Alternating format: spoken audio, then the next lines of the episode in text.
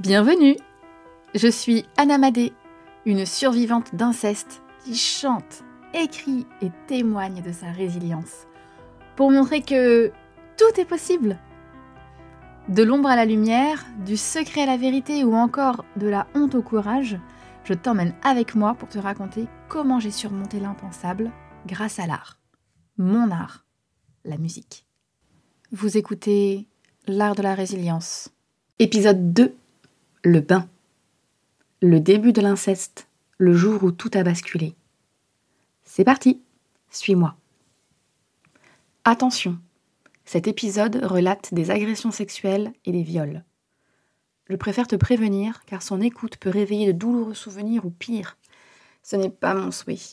Ce podcast est là pour libérer la parole et alerter sur ce fléau. je le fais en racontant mon histoire. Alors si tu poursuis avec moi, pose-toi tranquillement il va falloir t'accrocher. Du plus loin que je me souvienne, cela a commencé dans un bain.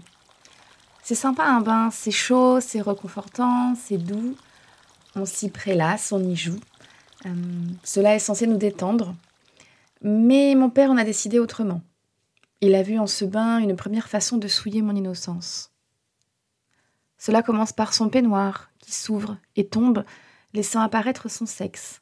Quel hasard Évidemment, mon regard se porte dessus car je suis intriguée, curieuse, comme une enfant peut l'être. Mon père en a décidé autrement. Il préfère y voir une curiosité sexuelle et une invitation au partage d'une chose que je n'ai pas sollicitée et pour laquelle je ne saurais être demandeuse. Il me demande euh, Qu'est-ce que tu regardes? Je lui réponds Rien, d'un air gêné. Cela te plaît? me dit-il en souriant. Lors de ce même bain, il me lave. Mais pour lui, laver les parties intimes nécessite de trifouiller dedans. C'est bizarre, parce que maman ne fait pas ça. Maman ne saurait-elle pas bien me laver? Puis j'ai mal, très mal. Car papa a décidé de me laver les fesses et plonge vigoureusement un doigt dans mon anus. Je crie et lui dis J'ai mal C'est rien, c'est rien. Il faut bien nettoyer de l'intérieur, me répondra-t-il avec assurance. C'est grave, je viens de subir une agression, un viol.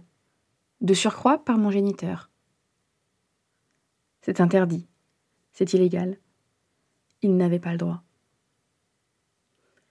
Il s'agit du plus lointain souvenir que j'ai. Il est bien ancré. Peut-être y a-t-il eu d'autres agressions ou viols avant, je ne sais pas. Ah oui, j'oubliais. J'ai cinq ans lorsque cela se produit. Ou six, je ne sais plus. Mais je suis mineure, je suis une enfant, son enfant. Toutes ces horreurs n'auront de cesse de grandir et d'évoluer au fur et à mesure. Plus je grandis, plus mon corps se développe et plus mon père me soumet à des sévices sexuels tordus. Les pénétrations digitales évoluent en pénétration pénienne, orale, anale, puis vaginale. Mon père ne prend aucune précaution alors que mes règles commencent vers mes 11 ans. J'ignore tout de ce qu'il m'arrive. Je sais juste que cela n'est pas normal car c'est un secret, et papa risque d'aller en prison si j'en parle. Alors je me tais. À 12 ans, j'apprends dans la cour d'école ce que veut dire le verbe violer, car des camarades ont lu un article au sujet d'une jeune femme dans le journal. Je tombe des nues. C'est ce que je vis au quotidien. Et ça a un nom. Violer. C'est marrant parce que mon cerveau fera pendant longtemps un blocage sur ce mot je le confonds avec voler et je ne l'intègre pas facilement dans mon esprit d'enfant. Je pense qu'en fait, euh, j'évite surtout la chose. Je constate aussi que les gens de ma classe ont l'air de savoir beaucoup de choses sur le sujet, là où moi, je suis totalement à la ramasse. C'est en cinquième que j'apprends que le sperme s'écoule également par le pénis des hommes. Jusqu'alors, j'avais toujours cru que c'était de l'urine que mon père me contraignait à avaler en appuyant sur ma tête lors des fellations qu'il m'imposait. Je sais que ce que je raconte est dur. J'imagine la tête que tu tires en ce moment. Mais, alors c'est une phrase que j'ai entendue par le biais d'une vidéo de Noémie Delattre, je crois, euh, qui dit Nous l'avons vécu, vous pouvez bien l'entendre. Je la trouve très puissante et très vraie. Elle replace le débat au centre. Car oui, c'est dur, c'est insoutenable même, au point qu'on ne veut même pas en parler, c'est tabou. Or, ça a un nom L'inceste. Inceste, inceste, inceste. Wouh Il est chiant ce mot. Il dérange. La version sociale qu'il suggère et implique le nourrit indubitablement. Alors tu le sais bien, je ne suis pas là pour quérir ta pitié, mais plutôt ton écoute et ouverture d'esprit sur le fait que ce drame touche actuellement des gens que tu connais, que tu le veuilles ou non. Et on aura beau fermer les yeux et faire l'autruche aussi longtemps que l'on veut, cela ne changera rien à la situation.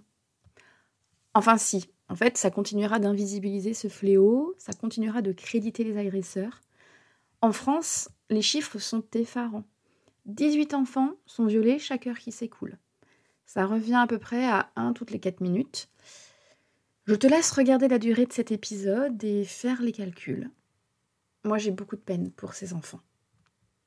Oui, parce que j'ai eu de la chance, je m'en suis sortie. Et aujourd'hui, je témoigne en espérant que ce fléau cesse à tout jamais. C'est peut-être illusoire, mais je m'y accroche. Je m'en suis sortie parce que des personnes m'ont cru. En premier lieu, ma famille et mes amis. Mais j'ai également été écoutée et crue par des professionnels du monde médical, les forces de l'ordre et mon avocate. Dire je te crois à une victime, c'est essentiel. C'est pour cela que j'ai dédié une chanson complète à ce sujet. Je te passe un extrait. Alors je compte sur toi pour que 2023 Oh, je te crois. Il me tenait à cœur d'écrire cette chanson pour parler de ce fléau et soutenir les victimes. Tu peux retrouver cette chanson sur toutes les plateformes de streaming musical ainsi que le clip sur ma chaîne YouTube. Merci d'être là. Merci de prendre le temps de m'écouter et de t'intéresser au sujet. C'est déjà un grand pas. J'espère que d'autres suivront ton exemple et que nous serons de plus en plus nombreux à nous sentir concernés par ce fléau. Épisode suivant, c'est le mois prochain. Je t'attends patiemment et j'ai hâte d'avoir tes retours et premières impressions. Retrouve-moi sur mes réseaux sociaux Instagram, Facebook et TikTok, Anamadé. À très vite